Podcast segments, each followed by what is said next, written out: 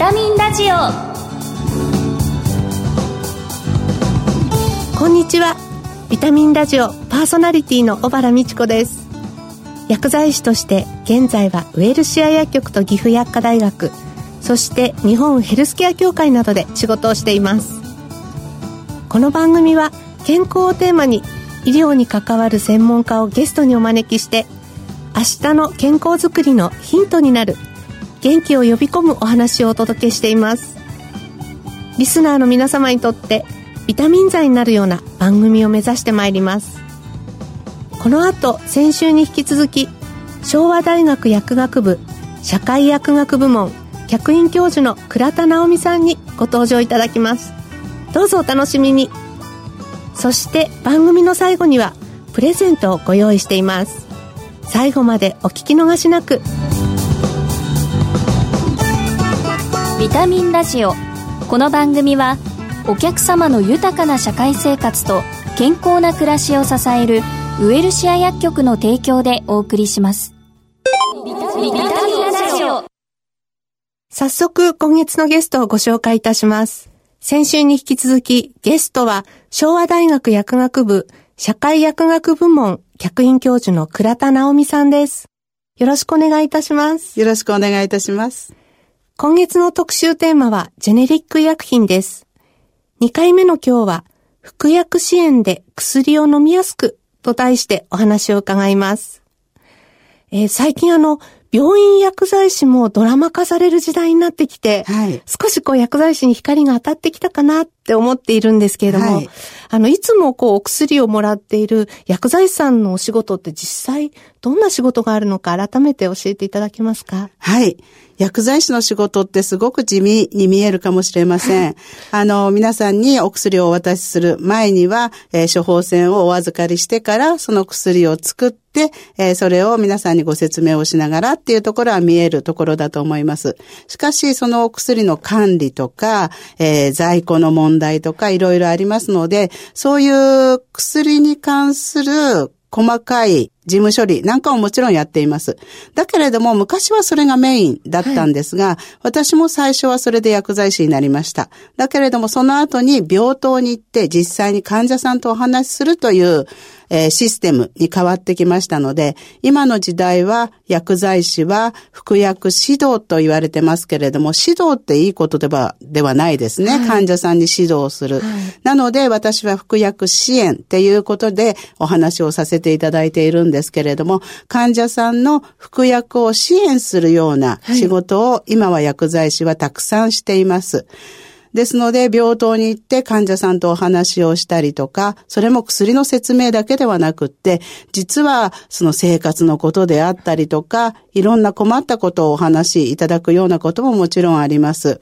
もうそういう面で、今の薬剤師は在宅に行ったりとか、ご家庭に入って血圧も測ったりとか、えーいろんな病状を見たりとか、薬剤師の仕事はどんどん広がってきて、えーこれからまだまだいろんな仕事が増えてくるかなというふうに思っております。今、コンビニエンスストアより薬局多くなりましたので、ですねはい、皆さんの近くにもたくさんあると思いますから、何か心配なこととかあったら、健康上のことでも、すぐに、あの、薬局にお話しいただくといいかなと思います。あの、はいかかりつけ医がいると思いますけれども、はいこれからはかかりつけ薬剤師の時代ですので、ええ皆さんもぜひ、かかりつけの薬剤師、いい方見つけていただけるといいなと思います。そうですね。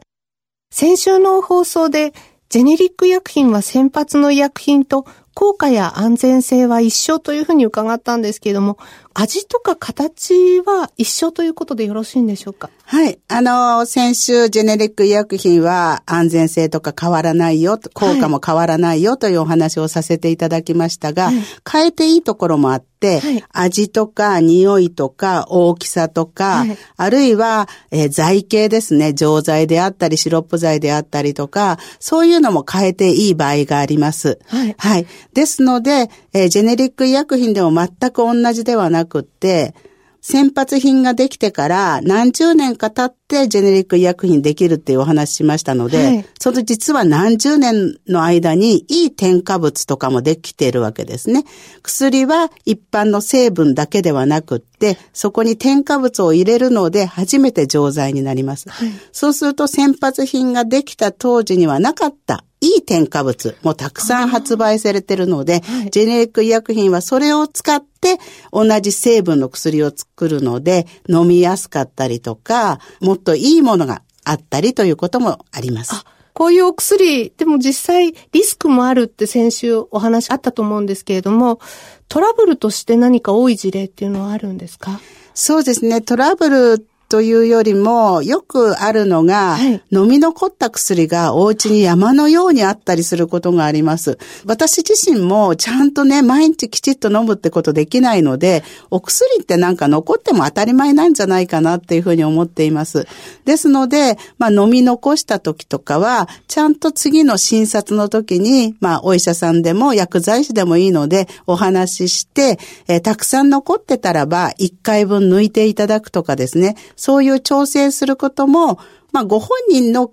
お金も減りますし、お支払いするお金も減りますし、それが、まあ、国の医療費の削減なんかにもつながったりしますので、まず残薬を持ちすぎないっていうところも気をつけていただきたいなと思います。はい実際より正しく薬を服用するために、患者さん側にはどんな心がけをしていただくといいと思いますか？そうですね。患者さんは一生懸命お薬を飲もうとされるんですけれども、はい、やっぱり運動障害があったりとか、あるいは抗がん剤飲んでたりすると、はい、爪のところに炎症を起こしてしまって、錠剤がこうシートから上手に出せないとかですね、はい、あるいは包装がうまく切れない、粉の袋が上手に切れないとか、いろんな飲みにくさ、目薬がさせないとか、軟膏のチューブが開けられないとか、あの、抱えていらっしゃると思うんです。それをですね、やっぱり担当の薬剤師、まあ、いつも言ってる薬局の薬剤師さんでも構わないので、えー、そのまんまをこう早く伝えて、よりやりやすくなる方法とかありますので、諦めてないでっていうか、患者さん自身が気がついてらっしゃらないこと、苦労してることに気がついてらっしゃらないこともたくさんあるので、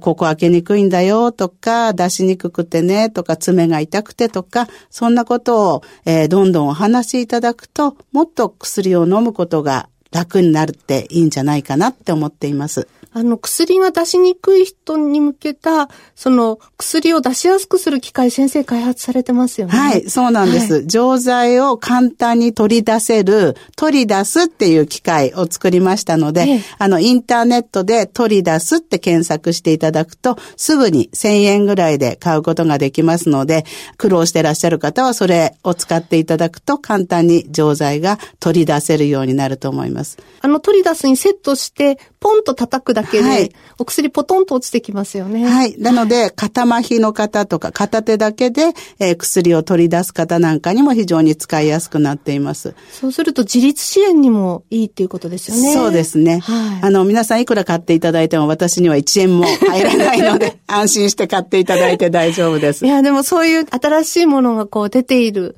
あるいはそういう視点で、患者さんに寄り添ってくださる薬剤師さんがいらっしゃるっていうのは、ぱり私たちの強みにね、なってくるんじゃないかと思いますね。そうですね。ご自分で苦労を抱えていないで、はい、どんどんこう出していただけると、ご協力できるかなと思います。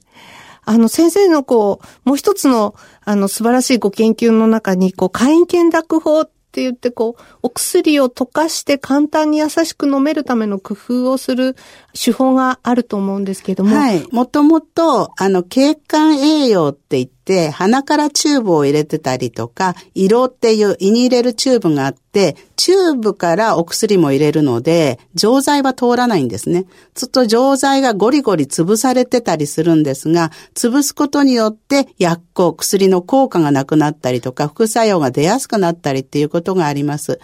で、簡易検濁法っていうのは、錠剤をちょっとあったかめのお湯の中に入れて、錠剤を壊してからチューブに入れましょうという方法です。そうすると、使っちゃいけない錠剤は壊れなかったりするので、はい、そこで副作用とかも抑えることができるという方法です。正しく薬を飲んでもらうにはとてもいい方法ですね。そうですね。はい、ぜひ飲みにくかったら薬剤師に相談していただけると、そのことも教えてもらえると思います。そうですね。先生はあの今後、どのような研究とか活動に力を入れていきたいとお考えですか？子供さんも含めてお薬を飲むことに皆さんが嫌がらない、嫌にならないっていうように、とにかく飲みやすいお薬の開発っていうのをずっと続けていきたいなと思っています。あの、最後にこう番組恒例の質問なんですが、はい、倉田先生ご自身のビタミン剤となっている元気の源を教えてください。元気の源。はい。自分自身がこう新しい知識を得たりとか、かなんか上達したりとか、あるいはこう新しい世界にちょっと入ってみて、自分の成長をちょっと感じるっていうのが、なんか元気の源のような気がします。人のためにちょっと役立ったりしたらば、ものすごく嬉しいなっていう充実感を感じます。なんか何にもしないでも一日過ぎちゃうんですけど、えー、何か一つこう自分のためにこう身についたなって感じると、その日なんかこう満足して寝ることができます。今日は服薬支援で薬を飲みやすくと題してお話を伺いました。昭和大学薬学部社会薬学部門客員教授の倉田直美さんでした。先生、ありがとうございました。ありがとうございました。あ、風邪薬切らしてた。ドラッグストア空いてるかな？深夜もオープン。ウエルシア。あれ？薬残っちゃったな。お薬の相談も。ウエルシア。答える、支える、ウエルシア薬局。公共料金、各種料金のお支払いも受けたまわっております。ビタミンラジオ。2回にわたりお薬特にジェネリック薬品についてお話しいただきましたので身近になりつつあるジェネリック薬品を改めて知る機会になったと思います。これで安心してジェネリック薬品をお使いいただけそうですね。薬局やドラッグストアの薬剤師にもぜひご相談いただきたいですね。ここで番組リスナーの皆様にプレゼントのお知らせです。もうすぐバレンタイン。2月の番組プレゼントはパティシエ厳選ゴールドチョコレートです。カカオ70%のタイプはガーナマダガスカルエクアドル3カ国の原料を使ったとってもフローラルな高カカオチョコレートです。そしてカカオとミルクを使用した43%タイプはエクアドル産のカカオにミルクを加え深いキレとコクそして豊かな風味があります。有名パティシエが生み出した黄金比率のとてもリッチな味わいをお楽しみください。プレゼントをご希望の方は番組のサイトからご応募ください。締め切りは2月21日です。ビタミンラジオ今回の再放送は土曜朝8時15分から。放送後はラジコのタイムフリーやポッドキャストでもお聞きいただけます。次回の放送は3月3日です。感染症も流行ってますので手洗いうがいそして睡眠も忘れないでくださいね。番組パーソナリティの小原美智子でした。次回この時間にまたお会いしましょう。ビタミンラジオ。この番組はお客様の豊かな社会生活と健康な暮らしを支えるウエルシア薬局の提供でお送りしました。